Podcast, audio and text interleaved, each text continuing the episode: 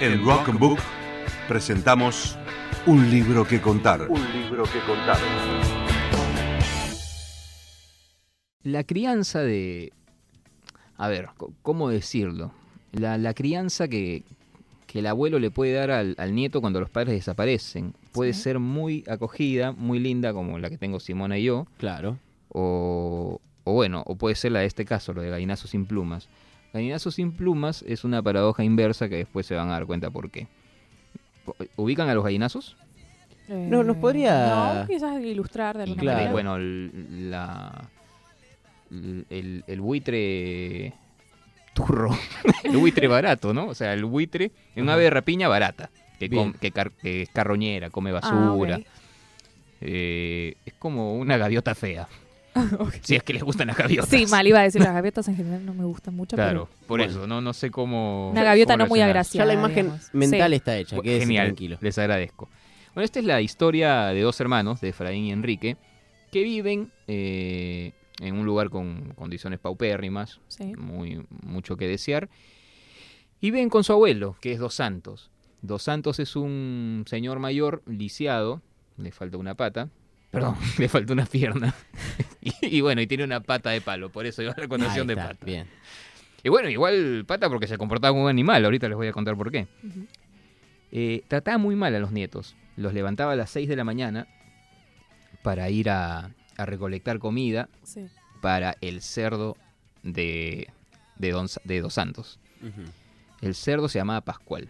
La intención de Dos Santos en su momento era vender el cerdo para poder operarse y tener, ¿no? Una...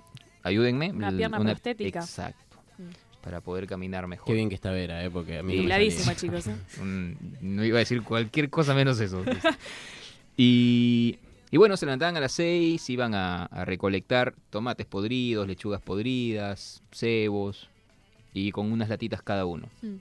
Y iban donde el, donde el cerdo, se los daban, y genial. ¿Qué ocurre? Son niños, ¿no? Y los niños quieren jugar, hacen travesuras, viven en su mundo. Y en una de ellas, Efraín pisa una botella de vidrio. Claro, porque como viven en condiciones tan paupérrimas, incluso la suela de los zapatos que utilizaban no ayudaba, digamos, a protegerse. Claro. Y pimba. Sí. Eh, Efraín no puede ir a trabajar. Enrique lleva, o sea, regresan a casa ese mismo día donde habían ido a recolectar la comida para el cerdo, para Pascual. Y bueno, el abuelo hace levantar más temprano a Enrique para ir a, a, digamos, compensar Sí. que Efraín no podía ir. ¿Qué ocurre? Enrique agarra un resfriado por las condiciones, levantarse muy temprano y, y esas situaciones que a uno lleva a pensar hasta qué punto el abuelo puede ser así, ¿no? Ya uno empieza a cuestionarse. Bueno, cuestión es que en una de ellas se encuentra un perro. Bien. Un perro desnutrido, no tan agraciado, lo llama de nombre Pedro y se lo lleva a casa. Como, En- eh, como Enrique no había podido cumplir el recolectar, digamos, las frutas y, Sí. y- y las verduras podridas, en algún momento de descuido el abuelo le dice, tienes que ir a conseguirlo y Enrique va, porque obviamente Efraín está indispuesto, porque está lesionado. Y ni siquiera va al hospital, nada, está ahí el pobre, que le va a dar una gangrena, creo. Y bueno, como el cerdo había comido tanto en todo este tiempo, Sí. se había vuelto un animal. ¿Y qué ocurre? El abuelo desesperado de querer venderlo porque había llegado un vendedor y le había dicho que en un mes iba a regresar si, si Pascual estaba más gordo. Mata al perrito y se lo da de comer al chancho. No, no me esperaba Muy, eso. muy buen giro. Me gustó. ¿No? No sé si me gustó. Ahora, Espero que no. Quiero pensar que no. No. Sádico. claro. Entonces Enrique regresa, habiendo conseguido el, eh, los cebos, todo, y empieza a preguntar por Pedro. ¿En qué nombre le pone al perro? Pero bueno. Y Pedro, Pedro, ¿no? Y encuentra al abuelo y le dice, ¿dónde está Pedro? El abuelo se queda callado, cabizbajo, y en eso ve el chiquero y ve los restos de Pedro. La reacción de Enrique es empujar al abuelo. Y sí. Y el abuelo cae en el chiquero. Voy a dejarlo ahí.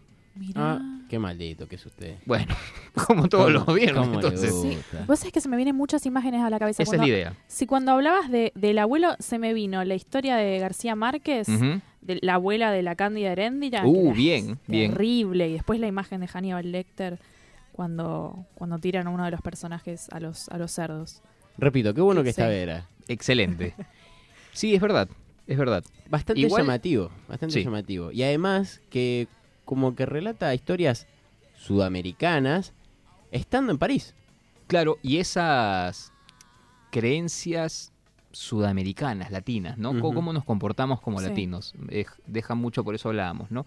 Bueno, y la paradoja inversa es, no voy a finiquitar el cuento para que lo vean, pero cómo habla del consumismo Ribeiro, ¿no? Julio Ramón, de que Mm. justamente cómo esa obsesión por querer Más. hacer crear algo sí. cae en la propia trampa, ¿no? Wow. Ya estarán sacando de sus conclusiones cómo habrá terminado